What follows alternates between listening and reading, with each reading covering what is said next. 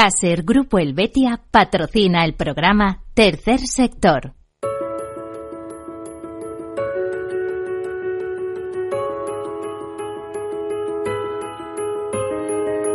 Tercer Sector, un espacio para la economía social. Un programa dirigido por Miguel Benito.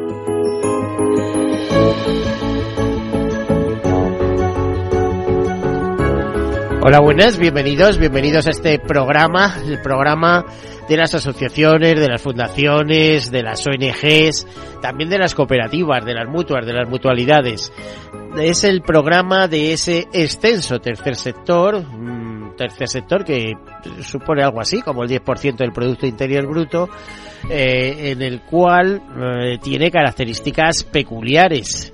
Es un sector que no es un sector público, es privado, que obtiene beneficios, pero que esos beneficios se reinvierten en su totalidad para el fin fundacional eh, en la, para que fueron constituidas esas empresas. Empresas que normalmente están relacionadas con la acción social, la cooperación internacional, la defensa del medio ambiente, la educación, la lucha contra el hambre, todo este tipo de cosas. El tercer sector, mmm, hay un una parte de él que está más diferenciado, que denominan tercer sector social, eh, agruparía esas asociaciones y fundaciones, en definitiva ONG, porque para ser ONG hay que ser asociación o fundación. Se habla en España entre 24 y 28 mil eh, de ellas. En España hay registradas unas 10 mil fundaciones, de las cuales se, cree que unas seis mil y pico están activas y algo menos de mil eh, son miembros de la Asociación Española de Fundaciones y también eh, en el capítulo de asociaciones, bueno, el número es brutal. Yo a partir de 600.000 dejé de contarlas. Pero sí es importante que se queden con la idea que para ser ONG previamente hay que ser asociación o fundación. ¿Qué más cosas sobre este tercer sector?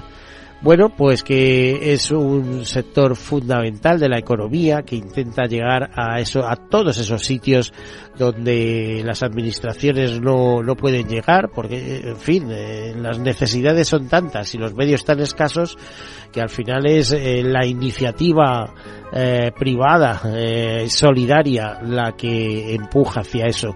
Por eso se habla de que el tercer sector también está muy interrelacionado con eh, la solidaridad mercantilmente organizada, una frase que se emplea mucho en seguros, ¿no? Pero es que es verdad, si no te organizas, no eres tan eficaz eh, como las circunstancias requieren, así que es necesario organizarse. Si nos vamos a las cifras, decirles que ese 10% del PIB les parecerá una cifra muy abultada, pero no lo es, teniendo en cuenta que se manejan grandes cifras. En este programa nos habrán escuchado hablar de con el mundo cooperativo en más de una ocasión y las cooperativas son un actor fundamental de nuestra economía, igual que lo son las mutuas o las mutualidades. Eh, ¿Qué les voy a decir yo? Solo las mutualidades tienen más de 55 mil millones de euros eh, bajo gestión eh, propiedad de sus socios, por supuesto, pero bueno, están destinadas a pagar las, las jubilaciones, etcétera. Eh, ¿Qué más? Eh, pues mutuas algunas mutuas son cabeceras de importantes grupos empresariales.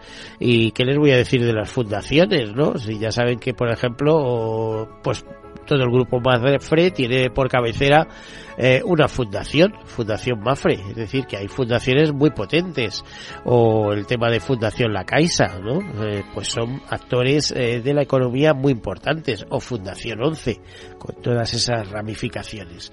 Bueno, pues dicho todo esto, comentamos algunas notas de actualidad y luego entramos en nuestro tema, muy interesante, porque recuerden que el pasado día 29 el día de San Miguel era el Día Mundial del Corazón y vamos a dedicar el programa a eso con buenos consejos y con los mejores expertos que hay en el mercado. Mientras tanto, eh, una nota de actualidad para ponernos en contexto. Comenzamos. Bueno, pues eh, les convoco a una cita, eh, mírenlo por donde puedan. Y es que el 19 de octubre próximo, en la Galería de Cristal de Palacio de Cibeles de Madrid, se celebrará un Congreso Internacional de Sostenibilidad y Economía eh, Social, presidido o bajo la presidencia de honor de Su Majestad el Rey. Lo organiza Mutualidad de la Abogacía en sus 75 cumpleaños.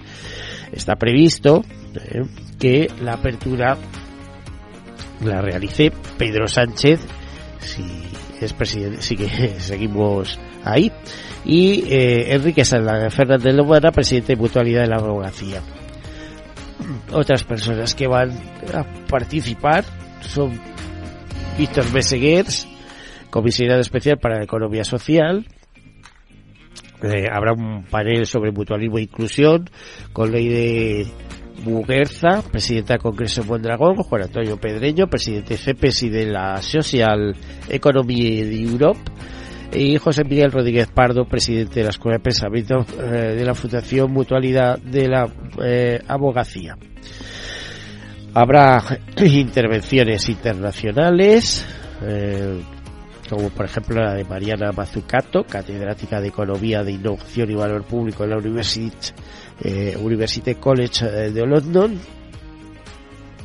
of London, y un panel de nueva longevidad y envejecimiento con Fernando Ariza, director general Junta de la Mutualidad de Abogacía, Amelia Barcalcer, catedrática de Filosofía Moral y Política de la Universidad Nacional de Educación a Distancia, Victoria Ortega, presidente del Consejo General de la Abogacía, eh, en fin, también intervendrá Juan Luis Arzuaga, científico y profesor y paleoantropólogo, Juanjo Villas, periodista y escritor, Blanca Núñez, eh, directora general de Fundación Mutualidad de la Abogacía, eh, habrá un panel de sostenibilidad con Ana Say, directora general de Seres, Germán Granda, director general de Forética, Andreu, Alberto Andreu, presidente de DIRSE, en fin, el programa está eh, cuajadísimo. ¿eh? También eh, por la tarde actuará, intervendrá José Ignacio Goiro Golzarri, presidente CaixaBank, vicepresidente de FECA, presidente de FEDEA y presidente de Deusto Business School.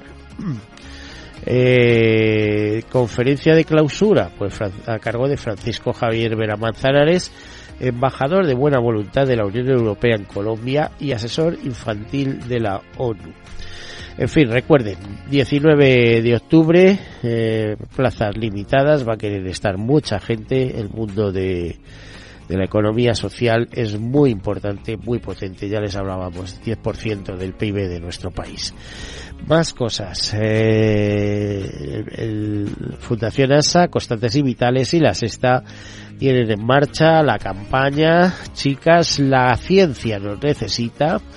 Eh, es una iniciativa de responsabilidad corporativa de la Sexta junto a Fundación ASA y dedica a esta campaña a romper brechas de género para construir referentes e impulsar el liderazgo científico femenino con el objetivo de dar visibilidad a referentes reales para despertar mayor interés y autoestima entre las estudiantes, despliega un plan de acciones que incluye spots en televisión, cuchas en radio y contenido en programas de la sexta, en Onda Cero y Europa FM y también a través de la web y redes sociales.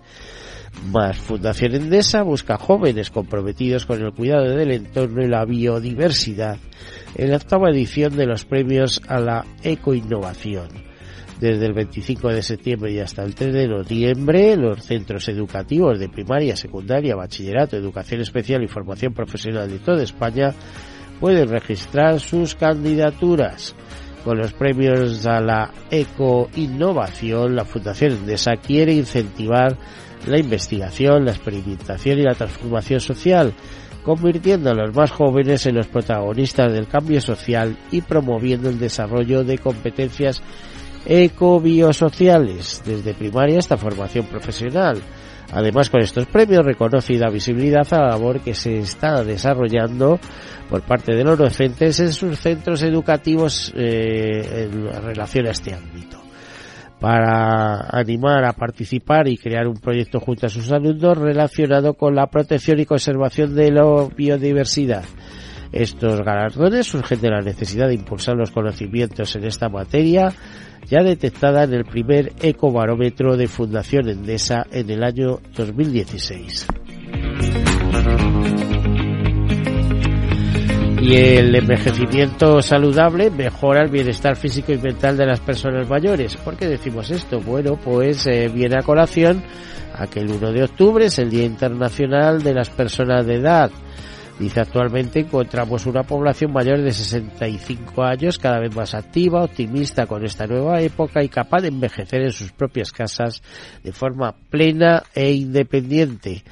Eh, fíjense qué noticia, dicen para 2050 la Organización Mundial de la Salud estima que los mayores de 60 años representarán el 22% de la población frente al 12% actual. Concretamente habrá eh, se habla de que habrá 2.000 millones de personas a nivel global que, que superen los 60 años, una cifra que eh, duplica eh, la, las eh, personas actualmente existentes. Desde luego distintas empresas y con distintos intereses han dado a, a, conocer estas notas y nos ofrecen consejos para llegar a esas magníficas edades a partir de 65 la conocida jubilación, bueno, algunos a los 67, incluso otros son más tarde, pero vamos, está ahí. Ya entre los 60 y los 70 es momento de retirarse si has tenido una vida activa muy importante y cumple los requisitos, ¿no? Bueno, pues para llegar a, esa, a esas edades nos recomiendan ejercicio y dieta equilibrada, mente activa y fomentar las relaciones sociales, crear espacios adaptados a las necesidades individuales y descanso efectivo. Y todo eso nos lo recomienda Alberto Badas, eh, Marketing Manager de Standards España, eh, donde nos eh, dice, la vejez es una etapa natural de la vida y es posible vivirla con plenitud gracias a cuidados internos como mantener buena salud física y mental y externos. Estos últimos, como es el caso de las soluciones de movilidad, mejoran la inclusión y contribuyen de forma positiva a un envejecimiento saludable. Pues ya lo saben, atentos al 1 de octubre, Día eh, Internacional de las Personas con Edad. Más eh, más cosas. Bueno eh, hay muchas noticias del tercer sector no podemos extendernos decirles que Cruz Roja nos comentan desde esta organización desde esta ONG que sigue respondiendo a la crisis de Ucrania y ha enviado siete vehículos especializados en emergencias dice que eh, estos vehículos son cuatro clínicas móviles, dos centros móviles de operaciones y un furgón mixto que mejorarán la capacidad de respuesta ante emergencias de la Cruz Roja ucraniana y repondrán las de países vecinos como Hungría y Polonia. Estos medios se suman a los enviados con anterioridad para reforzar las capacidades logísticas eh, compuestos por dos vehículos de rescate, eh, cuatro todoterreno, cuatro furgonetas mixtos y un centro móvil de operaciones. Además, está previsto el envío de dos centros móviles de operaciones a Ucrania en el mes de octubre. Todo esto desde Cruz Roja Española. Y dicho esto, pues comenzamos con nuestra entrevista, hoy dedicada al corazón, algo que mucho nos interesa damos eh, la bienvenida a Luis Rodríguez Padial, que es presidente eh, de la Sociedad Española de Cardiología. Eh, doctor, eh, don Luis, Hola, ¿cómo estamos? ¿Qué tal? Muy bien. bueno, presidente electo, sí. Dígame. Sí, muchas gracias por, por estar aquí con Nada. nosotros. Un placer. Y vamos a entrar en materia. A ver, ¿cómo andamos los españoles de salud? Bueno, de, en general, de salud cardíaca. ¿eh? Cardíaca, sí, no vamos a hablar, pero vamos, en general, yo creo que si nos comparamos con otros países, no estamos mal. De hecho, España pertenece a ese área de países, más o menos de la zona mediterránea, donde la mortalidad cardiovascular es más baja. Pero la preocupación viene porque se está viendo que los hábitos saludables que han permitido mantener esta mortalidad baja, pues van cambiando. Entonces hay que hacer una llamada para no, no adoptar dietas y, y de otros países donde la mortalidad es mayor, ¿no? Entre otras cosas, ¿no? O sea que globalmente estamos bien, pero hay una cierta preocupación porque eso pueda empeorar.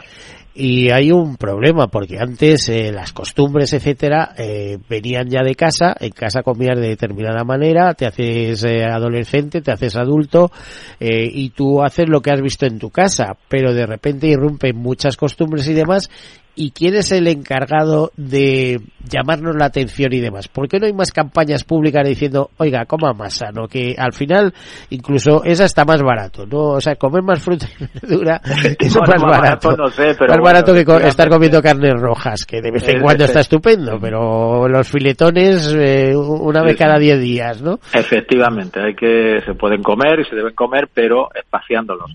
Hombre, la Sociedad Española de Cardiología trata de influir eh, dando ese tipo de información a través de su Fundación del Corazón, ¿no?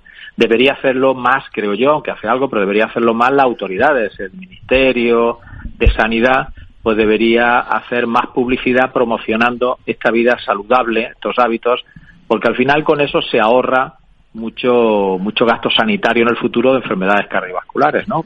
Y de otro tipo de enfermedades, lógicamente.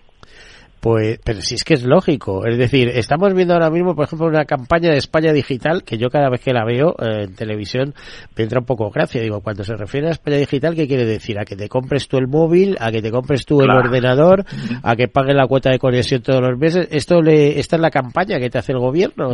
esto, sí, sí. Bueno, pues, pues, pues bueno, la misma regla de tres, oiga, hágame campañas con, anti, contra el suicidio para concienciar a la sociedad. Claro, efectivamente, que es un problema sanitario muy importante, ¿no? o sí, es una de las causas de muerte más importantes. Bueno, ya sabemos que la primera causa es el corazón, y creo, y la segunda el cáncer. Sí, ahí andamos, sí, efectivamente. De hecho, un ejemplo, al hilo de lo que comenta, hay un ejemplo de los años 70, un país como Finlandia, que tenía una mortalidad cardiovascular muy elevada, pues decidió adoptar una, una postura positiva, promocionando hábitos eh, sanitarios eh, y saludables, de dieta, ejercicio, campañas en televisión, eh, incluso mm, eh, series para educar a los niños, tal, y consiguió reducir esa mortalidad, obviamente no de un año a otro, sino en una, en una década, prácticamente en un 80%. O sea que esas campañas funcionan cuando se ¿eh? hacen con intensidad dirigida a la población. Bueno, si la verdad es que yo creo que entre las personas informadas, que no es todo el mundo, pero entre las personas informadas hay una verdadera revolución por las dietas sanas, por comprar productos del campo pero de origen ecológico, que ya sabemos que son bastante más caros. pero Son más caros, hombre. Eso en principio poco han demostrado. Nosotros recomendamos la dieta mediterránea, la dieta sana, el que quiera comprarlo ecológico porque piense que tal, pero bueno, no necesariamente esos son mejores que otros. ¿No tiene incidencia sobre la microbiota? Hoy en día que está tan en boga el tema de, de microbiota. Hombre, se está promocionando el, eh, bueno, alimentos que no deterioren la microbiota y parece que tiene implicación en todo, pero tampoco hay grandes estudios, por lo menos que yo conozca, que demuestren eso. Lo que sí ha demostrado eh, claro beneficio cardiovascular es la dieta mediterránea clásica que utilizamos en nuestro país, ¿eh? o sea que es dieta pues a base de eh, con más pescado, vegetales, frutas, eh, no nos olvidemos de los frutos, secos. Sí, sí, que, secos, que esos son eh, minerales a mogollón. Ahí está, por eso. Y eso, hombre, que, que hay que comer algo de carne, que eh, tal, con aceite de oliva, que es fundamental. Y esa eh, es la dieta científicamente eh, que mayor, mejor resultado ha demostrado en cuanto a reducción de morbilidad y mortalidad cardiovascular. Entonces nosotros es la que recomendamos. Que uno piensa que los tipos de alimentos tal le vienen mejor, pues pero con eso ya vamos, ya vamos bien. ¿eh? Eh, a ver, ¿por qué causas se nos deteriora el corazón? Es decir, ¿cuáles son las causas? Aparte de la dieta, ¿eh? quizá el dormir mal, el no hacer ejercicio, y, supongo que un factor importante, aparte de la genética, es la edad, ¿no? Vas cumpliendo años. con, la edad, efectivamente, es cierto. Hombre, son muchos los factores que influyen. Lo que pasa es que la, dieta saludable y el ejercicio físico están en la base e influyen positiva o negativamente, según eh, lo, que hagamos, en otros factores de riesgo que son los que nosotros valoramos más, más directamente. Por ejemplo, la elevación de la presión arterial. Pues eso juega un papel muy importante afectando el corazón, ¿no? Mm. La elevación del colesterol, que eh, es eso, va deteriorando, ¿no? Ahí está, efectivamente, la elevación del colesterol afecta a las arterias y la afectación de las arterias termina produciendo infartos y afectando al corazón. Obviamente, tanto la tensión como el colesterol, la dieta y el ejercicio juegan un papel importante, pero no es el único y depende del paciente, no es el determinante. Hay gente que tiene componente genético para tener un colesterol alto. La diabetes mellitus es otro factor que ataca al corazón, a todas las arterias muy directamente. El tabaquismo. Eh, y ahora el sobrepeso y la obesidad que a medio y largo plazo van a hacer que aumente la diabetes y que aparezcan las alteraciones de todo lo que acompaña la diabetes. Esos son los factores que nosotros, los cardiólogos y los médicos en general, los médicos de atención primaria, procuramos controlar en nuestros pacientes. La edad, pues está ahí y evidentemente va eh, produciendo ese daño en el corazón, pero lo hace habitualmente eh, de una manera más directa a través de estos factores de riesgo que aumentan con la edad. O sea que en sí mismo la edad produce, evidentemente no lo mismo el corazón de una persona mayor que uno que no que no lo sea, pero fundamentalmente es por el daño que a lo largo de la vida ha producido en el corazón la elevación de la presión, la, eh, elevación del colesterol, la diabetes, en fin, esos factores que hemos comentado. A ver, le iba, le iba a preguntar un, un, caso curioso que ayer mismo escuché en la farmacia. Este verano, en agosto, que ha sido un agosto insoportable, en esas, eh, cuando las olas de calor y ha habido algunas que verdaderamente han sido angustiosas. Yo que eh, vivo en Toledo habitualmente, pues ya se puede imaginar. pues sí, pero es que la pregunta es efectiva para nuestros oyentes incluso, ¿eh? y yo, y me incluyo yo en eso, ¿no? Eh, para la gente que tiene la tensión muy alta, eh, normalmente les dan una pastilla de de caballo para bajarle la tensión, ¿no? Sí, sí, sí. Entonces, esas pastillas que se han unido con esos calores extremos, a mucha gente le ha producido unas disfunciones, pero disfunciones quiero decir eh, de no poderse mover, unos mareos horribles, el no sostenerse, el no simplemente por un problema también educacional, es decir, por no saber que eh, eh, eh, el, la, el calor baja tantísimo la tensión que lo que no puedes añadir es una, una pastilla encima para que te lo baje. Eso depende, sí, depende de los casos. Yo eso, perdón, termina. Que no, es que se lo contaba porque ayer estaba en una farmacia y, y estaba hablando con el farmacéutico y me decía, bueno, es que no te puedes imaginar a la cantidad de gente que le han tenido que bajar la medicación precisamente por eso que estás comentando, ¿no? Porque, o sea, es que Con, gente que terminado en las camillas de los hospitales porque no se tenía.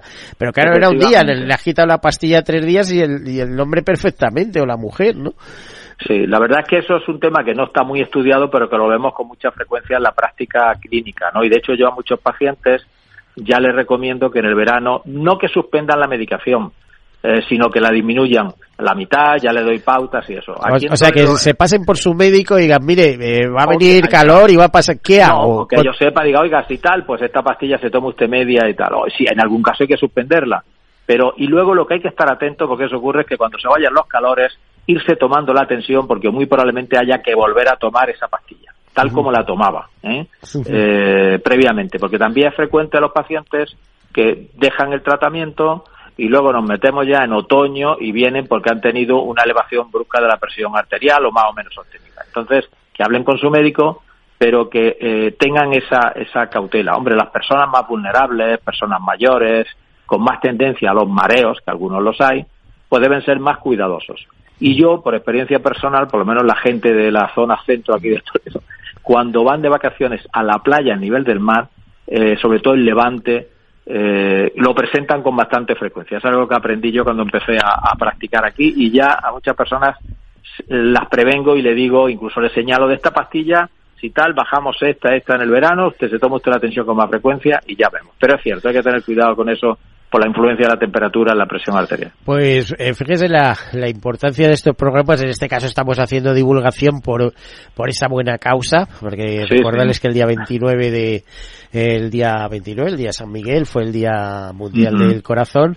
También está con nosotros el doctor Manuel Anguita, que también eh, al que damos la bienvenida. Doctor, don Manuel. ¿Qué tal? ¿Qué tal? Buenas tardes. buenas Encantado tardes. de estar con ustedes. Bueno, te damos... Hola, buenas tardes, Manuel. Te damos entrada. Ah, ¿qué tal, Luis? Oye, Eh, entiendo que tienes también cargo en, en la Sociedad Española de eh, Cardiología, en la Fundación Española de Corazón, que son dos, dos patas de la, de la misma organización, ¿no? Bueno, yo, yo fui presidente de la Sociedad Española de Cardiología entre el 2017 y el 2019. Por, eso, ya y está ahora, en, la actualidad pues soy un poco el, el director de comunicación de la, de la Sociedad Española de, Cardiología, de la Fundación, que efectivamente es una parte muy importante de la, de la Sociedad Española de Cardiología. ¿sí? Vale, pues eh, es que de entrada da gusto oírles.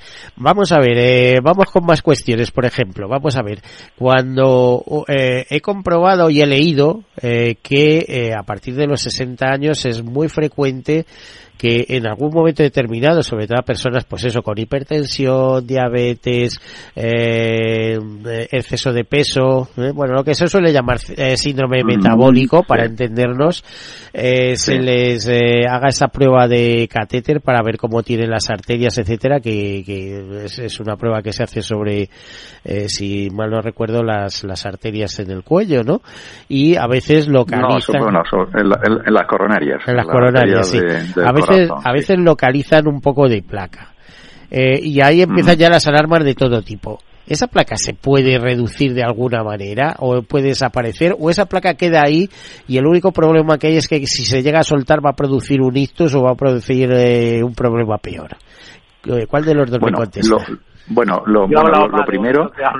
sí, don Manuel, ah. doctor. Bueno, bueno, no, lo, lo, primero es decir que, que, realmente es verdad que por encima de los 60 años, como ha dicho el, nuestro presidente, el doctor Rodríguez Padial, pues es más frecuente el tener, sufrir una enfermedad aterosclerótica cardiovascular, y en este caso de, obstrucciones de las arterias coronarias.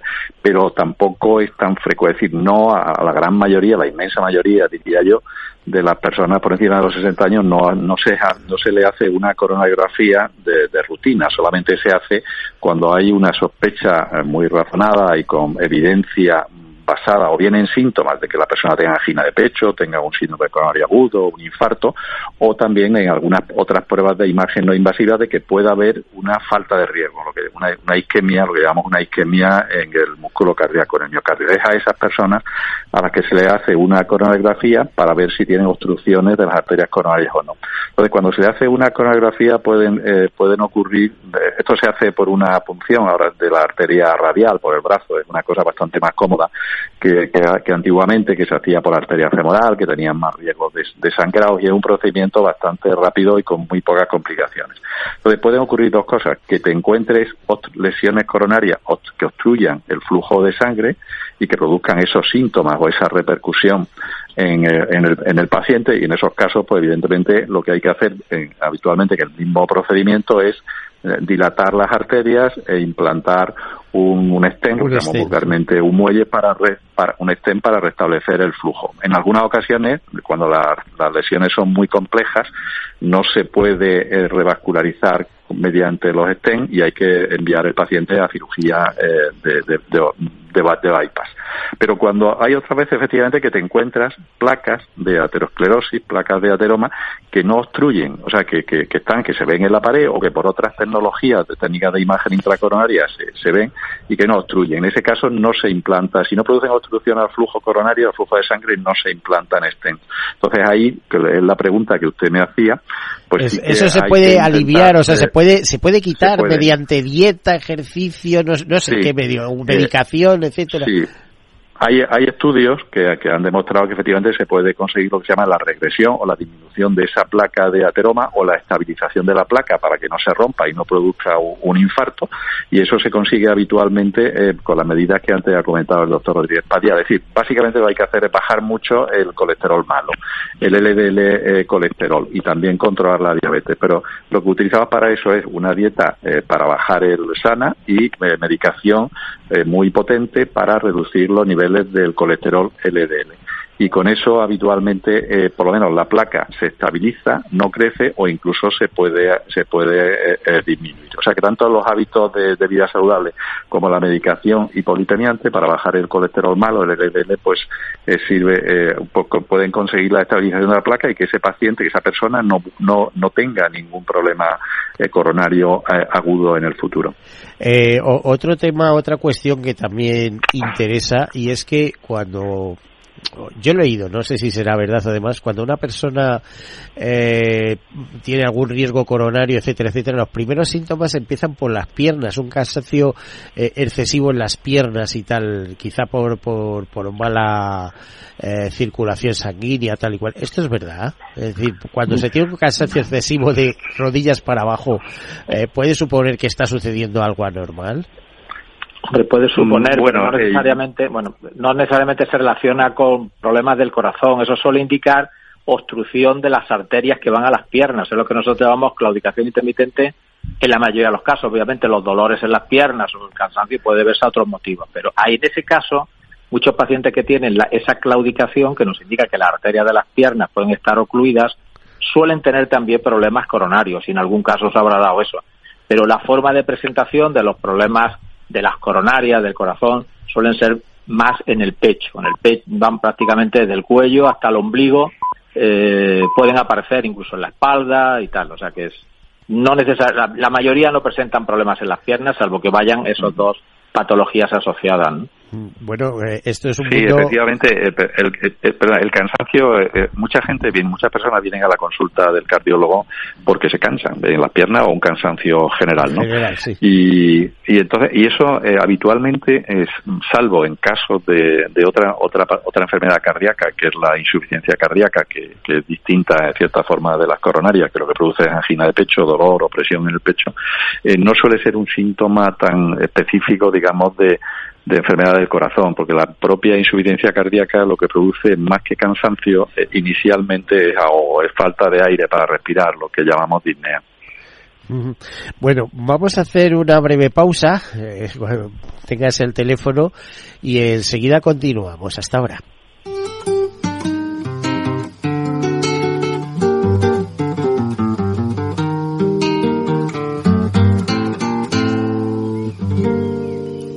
¿Qué tal su café? ¿Cómo estuvo su agua y panela? Qué buenas arepas las que prepara doña Rubiela. ¿Qué tal el ajiaco con el frío de la mañana? Y el sabor de la papa que traje fresquita y de la sabana. Discúlpeme si interrumpo su desayuno. Para salir de las dudas es el momento más oportuno.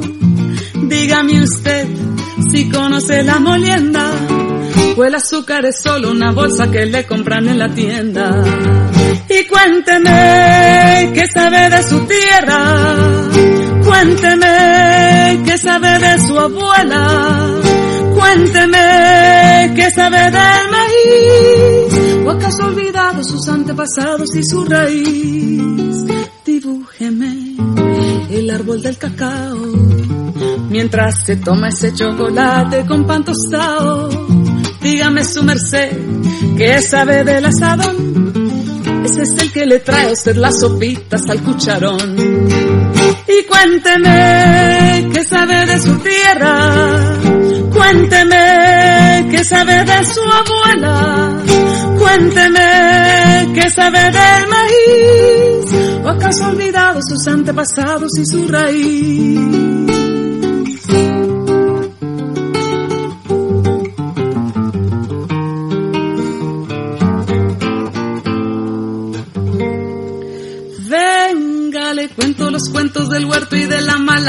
La yuca, la yota, los chontaduros, la quinoa, las habas y la guatila. Le tengo el guandú, las arracachas y la calabaza, le traigo guineos, también chacha frutos y unas papitas en la mochila. Ay, perdón señor, por ser yo tan imprudente, es que a veces me llegan estos pensamientos irreverentes. ¿Pa' qué va usted querer saber sobre el arao? Si allí en la esquina lo encuentra toitico bien empacado. En Capital Radio te mantenemos económicamente informado desde que amanece. Son las 7 de la mañana, hora central europea, las 6 de la mañana en Canarias. Aquí comienza Capital, la bolsa y la vida. Haciendo algún break en el camino. Enseguida, hora trading la hora más golfa de los mercados. Para continuar informándote después de comer. Son las 4 de la tarde, las 3 en Canarias. Esto es Mercado Abierto, en Capital Radio. Y que cierres el día conociendo todos los detalles. Señoras y señores, buenas noches, bienvenidos. Escuchan la sintonía de Capital Radio. Les invito a que nos acompañen aquí en el balance Capital Radio. Información económica de calidad. Este es un mensaje para todos los oyentes de radio y es solo para decir gracias. Gracias por dedicarnos tres horas cada día. Gracias por escucharnos en casa, en el coche, en el trabajo, en un móvil o donde sea, en directo o en podcast. Gracias por tu fidelidad, porque gracias a ti, la radio sigue siendo un gran medio, el más creíble, en el que más confías y el que mejor te informa y entretiene. El medio del día a día, de la actualidad al instante y que te acompaña siempre estés donde estés. Radio Value, la Asociación de Radios Comerciales te da gracias a ti. Capital Radio. Siente los mercados. Tercer sector, un espacio para la economía social. Un programa dirigido por Miguel Benito. Bueno, pues aquí continuamos. Seguimos eh, bien acompañados por Luis Rodríguez Padial, el doctor Luis Rodríguez Padial, que es presidente de la Sociedad Española de Cardiología, y también por el doctor Manuel Anguita, que eh, ha sido presidente de la Sociedad Española de Cardiología en su día y que hoy en día es el portavoz de eh, estas sociedades, imagino que también de la Fundación Española del Corazón, que eh, son próximas porque comparten muchas veces, o hay vasos comunicantes, digamos, entre unos y otros. Bueno, los tenemos en la escucha. Entonces, para empezar esta segunda parte del programa, eh, yo eh, estos días de atrás eh, he visto eh, una nota de prensa de una aseguradora, se puede decir Sanitas, en la que advertía de ciertas cosas y les voy a pedir su opinión. Por eso les leo algunas cosas de eh, esa nota de prensa. Por ejemplo, nos dice, la reanimación cardiopulmonar puede triplicar la supervivencia de las personas que sufren una parada cardíaca. A pesar de su gran eficacia, solo uno de cada cinco afectados la reciben. Eh, por ejemplo, el Hospital Universitario Sanitas de la Moraleja lanza cursos de esta eh, reanimación cardiopulmonar. Eh, em, a ver, ¿qué más cosas? Dice que en España se producen más de 50.000 paradas cardíacas al año y más de la mitad tienen fuera, tienen lugar fuera del ámbito hospitalario. Entonces, eh, la población a lo mejor no está preparada para responder a esto. A ver, ¿qué opinan de, de estas, de estas cosas, de esto que les comento? Yo creo que es muy importante hacer campañas de formación de la población. Lo que sí está claro es que eh, determinadas patologías cardíacas la más frecuente de la enfermedad coronaria, pueden producir lo que llamamos una parada cardiorrespiratoria, que el corazón deja de latir. Y ahí lo fundamental es comenzar las maniobras de reanimación lo antes posible. Los primeros tres minutos, y si es menos, mejor todavía.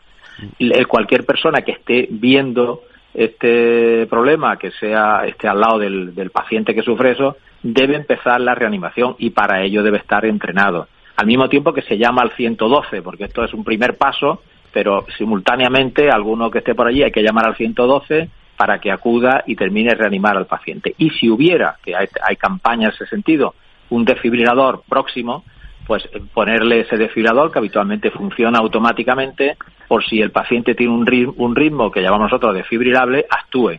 De forma que cuando llegue el 112, el tiempo que el paciente ha tenido esa parada cardíaca sea lo más breve posible, porque si supera pocos minutos, pues el cerebro puede quedar dañado. Entonces, es importante hacer esas campañas para que cuanta más gente mejor esté entrenada y pueda responder en el caso de que vea, sea testigo de alguna parada eh, cardiorrespiratoria. Se habla de que los desfibriladores son prácticamente autónomos, o sea, pone todas las instrucciones, lo que tienes que hacer en cada momento, etcétera, etcétera. Pero España cuenta eh, con suficientes desfibriladores desplegados en, en, sitios donde quizás sea necesario, por ejemplo, que en cada farmacia haya uno, en las estaciones de autobuses, de trenes, etcétera.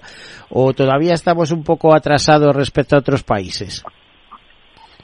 A ver, bueno, yo creo que Ah, sí, bueno, yo, yo creo que te, en España falta mucho por, por recorrer en ese camino. Yo creo que hay, hay mucho más eh, desfibriladores de estos automáticos semiautomáticos que hay en otros países eh, europeos.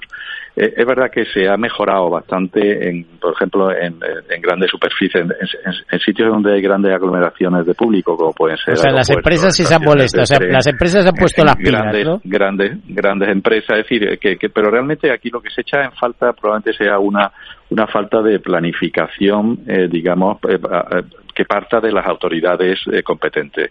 yo creo que, hemos sido las sociedades científicas y también otros otros organismos, como puede ser la, Cruz Roja y, otras empresas privadas, las que han tomado la iniciativa en este en este sentido. De hecho, como dice el doctor Rodríguez Padial, o sea, lo fundamental es el tiempo. Es decir, una persona, cuanto eh, si no se, se, le atiende con maniobras de, resucitación rápidas en pocos minutos, eh, no va, primero, no va a salir y segundo, si sale, pues va a salir con daños neurológicos eh, residuales y no se sabe ahí qué es peor. Entonces, lo fundamental es acercar la, esta, estas posibilidades de, reanimación básica a la población y también de estos desfibriladores semiautomáticos, los TESA, a, también a la población. Y, y, de hecho, la Sociedad Española de Cardiología en eso eh, tiene, ah, tiene unos programas que yo creo que están funcionando muy bien. Hay un grupo de, trabajo que se dedica precisamente al tema de la reanimación cardiopulmonar que hace cursos de formación, por ejemplo, están haciendo cursos de formación en los colegios, en los,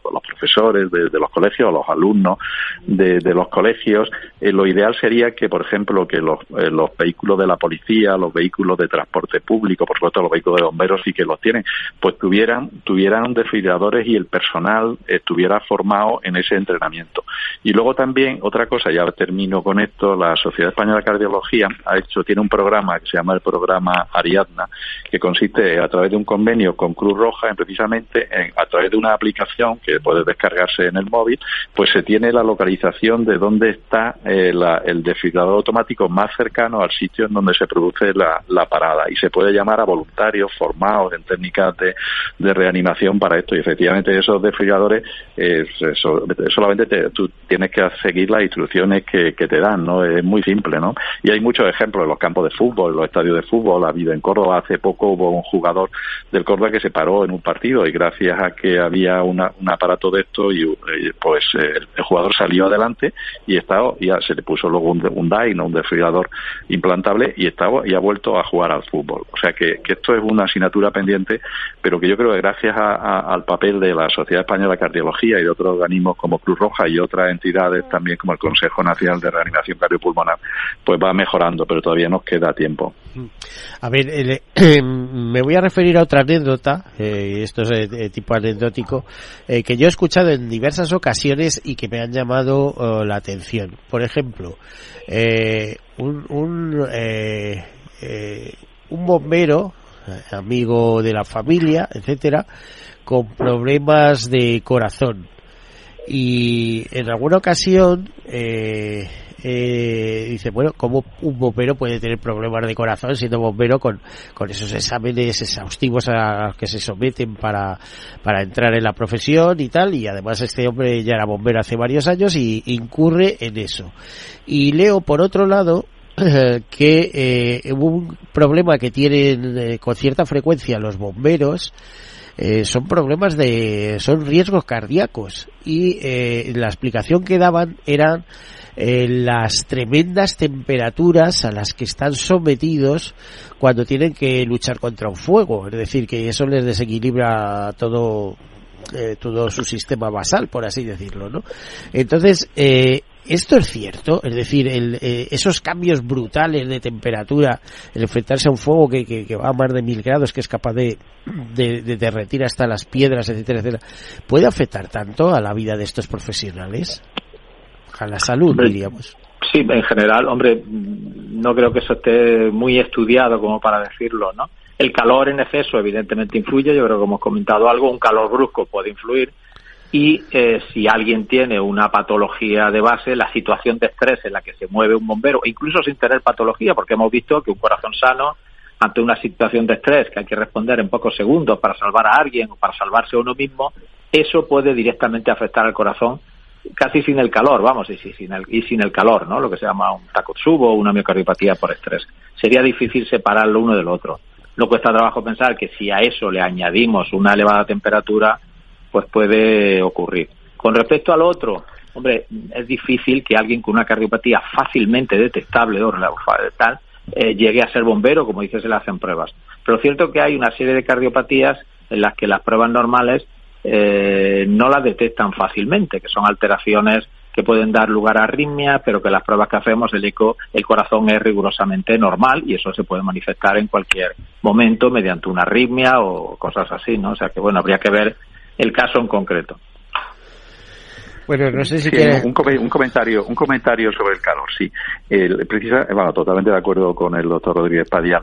En persona ha habido, se ha presentado un, un, trabajo bastante interesante en el Congreso de la Sociedad Europea de Cardiología que se celebró en Amsterdam hace un mes aproximadamente eh, en, relación con esto. Y el, el, organismo humano, el cuerpo humano, una, una persona sana, básicamente a través del, de la respuesta del corazón, eh, es capaz de conversar la temperatura muy bien por debajo de los 40 grados. Por encima de los 40 grados ya empieza a fallar eh, estos mecanismos de adaptación al calor incluso en personas sanas. Y de hecho, eh, este estudio decía que cuando se somete a una persona sana a una, por ejemplo, una hora estar en una habitación con humedad a 50 grados, una hora, el riesgo de tener un, problema grave como puede ser una, un shock, un golpe de calor de estos, y eso se traduce en un, en un problema cardíaco, es muy alto. O sea que sí que trabajar un tiempo, un tiempo sostenido, digamos mantenido, en una situación de mucho calor, sí que incluso en personas sanas puede dañar no solo al corazón, sino también al resto del organismo. Hay que tener cuidado con la sauna entonces, ¿no? Esos que se pasan en el tiempo en la sauna. efectivamente. Pero, esos, que se pasan la vida en la sauna están genéticamente preparados porque les viene de, de, generaciones, imagino, ¿no? supongo. Países... efectivamente. Y esos choques térmicos brutales que precisamente se producen en la sauna, el estar bien calentito y tirarte al agua helada, eso es muy bueno para el corazón, a lo mejor es muy bueno para la piel, pero a lo mejor tiene consecuencias para el corazón, ¿no?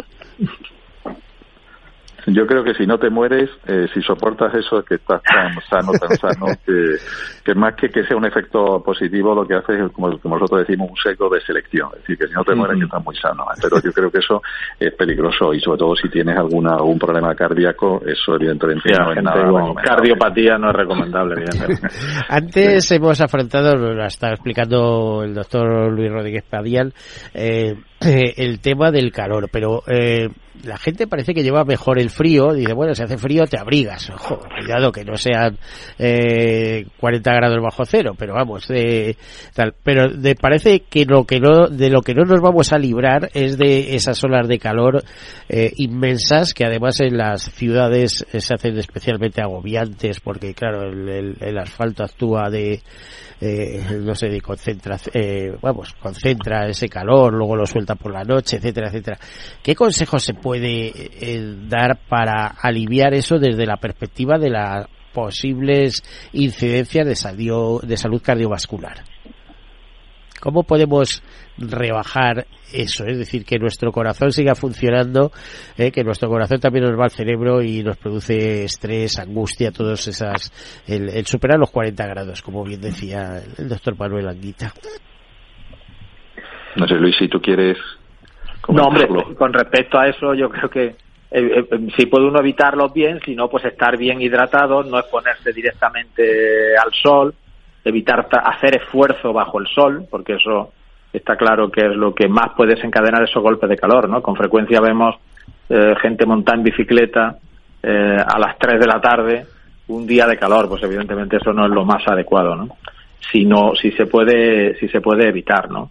Hidratarse bien, en principio no hay ninguna otra medida que yo sepa, si puedes tener aire acondicionado y no exponerte y tal, bien, y, bueno, intentar librarnos por lo menos de esos periodos súper calurosos, ¿no? Que, claro, que no, siempre está al alcance de la mano, entonces si lo tienes y tienes que afrontarlo, pues eh, evitar la exposición en, los, en la hora de máximo calor, si eso es el ejercicio, eh, mojarse bien con, con agua, usar un sombrero para evitar la exposición al sol, en fin, los medios que tradicionalmente hemos utilizado. No conozco yo, no hay ninguno otro así que yo sepa especial para eso, para la vida no, diaria en ambiente. Baja la temperatura, ¿no? Meterte en la bañera.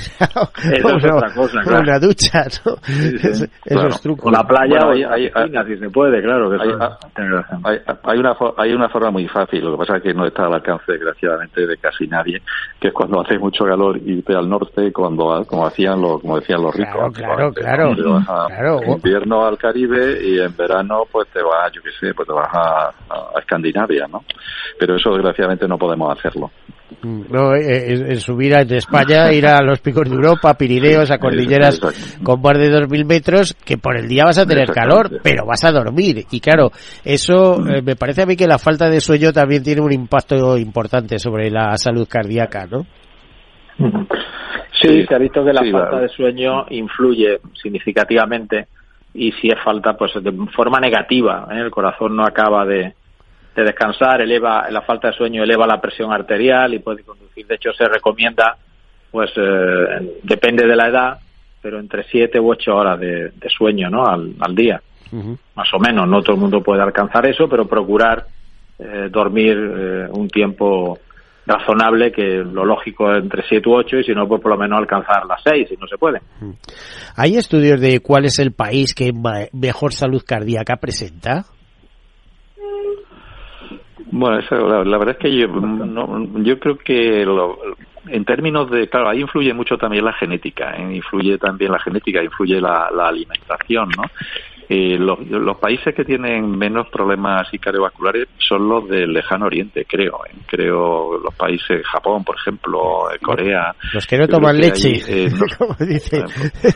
los que no toman pues, leche. Mm, yo creo que son los son de los países donde menos eh, problemas y de hecho los estudios eh, que se hacen, los, trabajos de investigación que se hacen en, esos países muchas veces no son aplicables a las poblaciones occidentales precisamente por la baja incidencia de problemas cardiovasculares que tienen eh, que tienen en esos países, ¿no? Probablemente haya pues, debe haber probablemente algún componente genético aparte también de digamos de la de la forma de las costumbres de vida del carácter que, que eso también influye, ¿no? poco el tipo de vida, que a lo mejor es más relajada, ¿no? O el tomarse las cosas de, de otra, de otra manera. Bueno, es curioso, o sea, citamos Japón, ¿no? Como el paradigma, de hecho es el, el país más longevo del mundo, ¿no?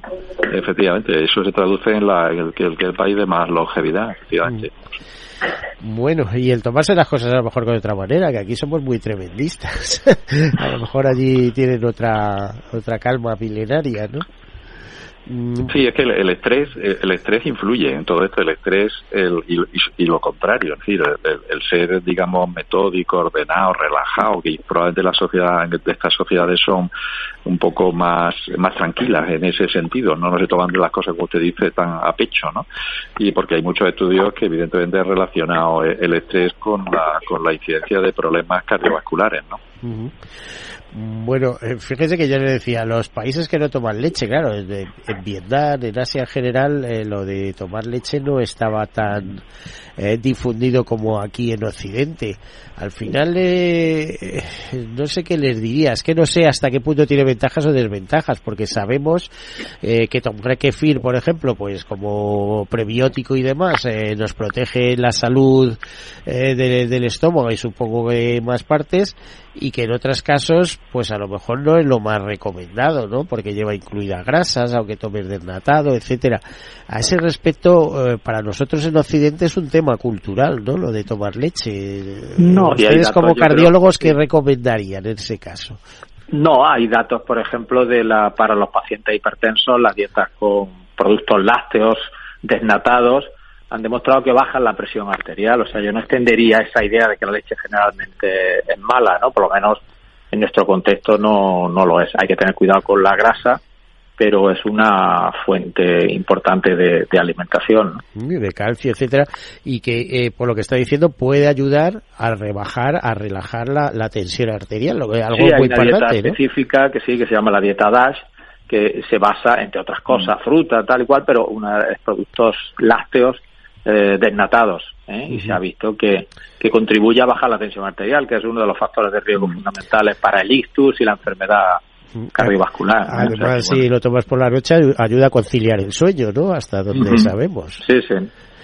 Bueno, pues. es curioso con esto, con esto de la, si me permite un comentario, con esto de, la, de los lácteos, eh, que se puede también extender a, a, muchos de, los, de las recomendaciones o de las dudas, no de los mitos, estos que hay, los tópicos sobre los alimentos, porque eh, ahora también se ha, se ha publicado un, un estudio, un análisis de más de 200.000 personas, en donde se ha, se ha visto que el añadir lácteos enteros y derivados de lácteos enteros a, la dieta mediterránea puede ser beneficioso en, la población general, no en hipertensos, como dice el doctor Rodríguez Padial. ¿no?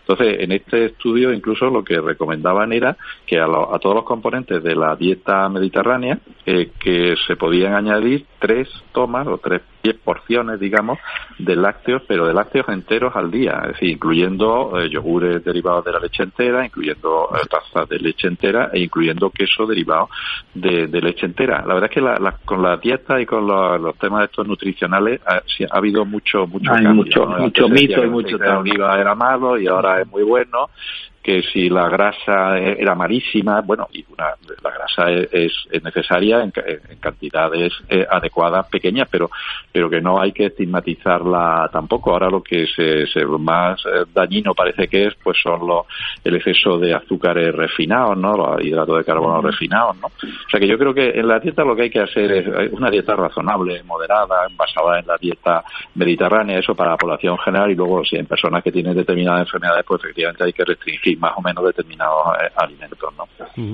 Bueno, eh, eh, lo que estaban contando sobre la leche, etcétera, antes estaba muy estigmatizada la mantequilla y ahora se ha visto que si es de origen natural y demás, pues hombre, de vez en cuando en el desayuno, de vez en cuando, si no tienes ningún problema añadido y tienes el colesterol en su sitio y demás, tampoco pasa nada, ¿no?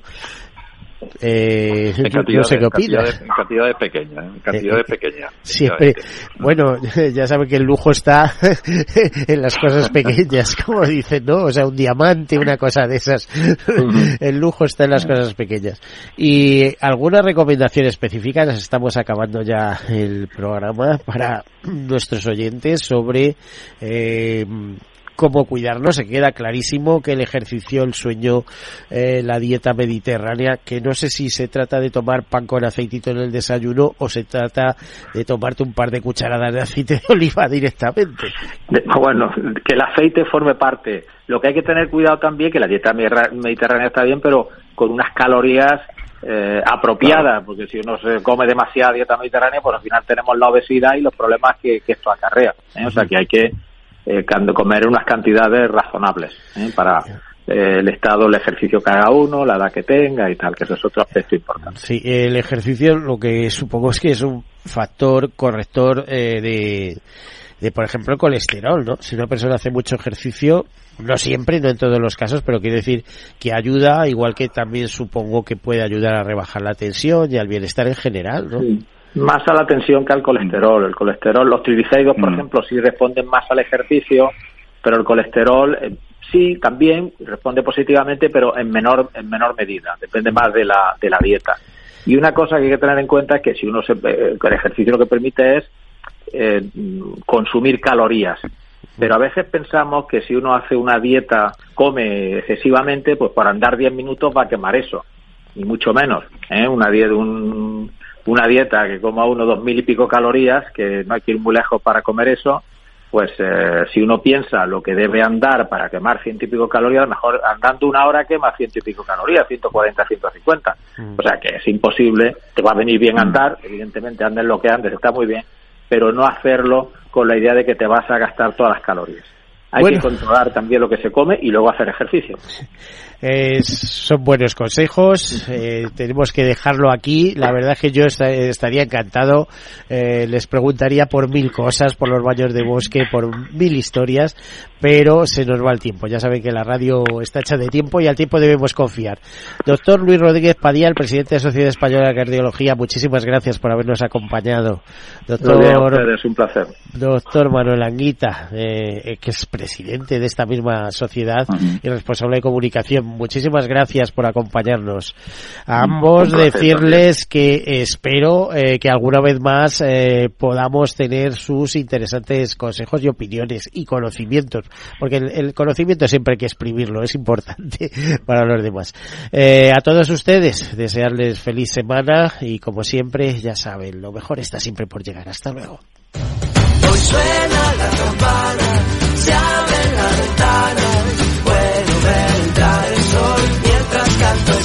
canción, suena la campana, habla de esperanza, llena de color mi voz, de ganas de vivir al corazón. Let's go, one, two, three, four. No es una locura soñar que se cura, si hoy sé, hoy sé que es verdad. Tómame la mano, he visto el camino, no está solo y nunca lo estará. Somos muchos, cada vez somos más. Juntos venceremos y te tocará cantar. Hoy suena la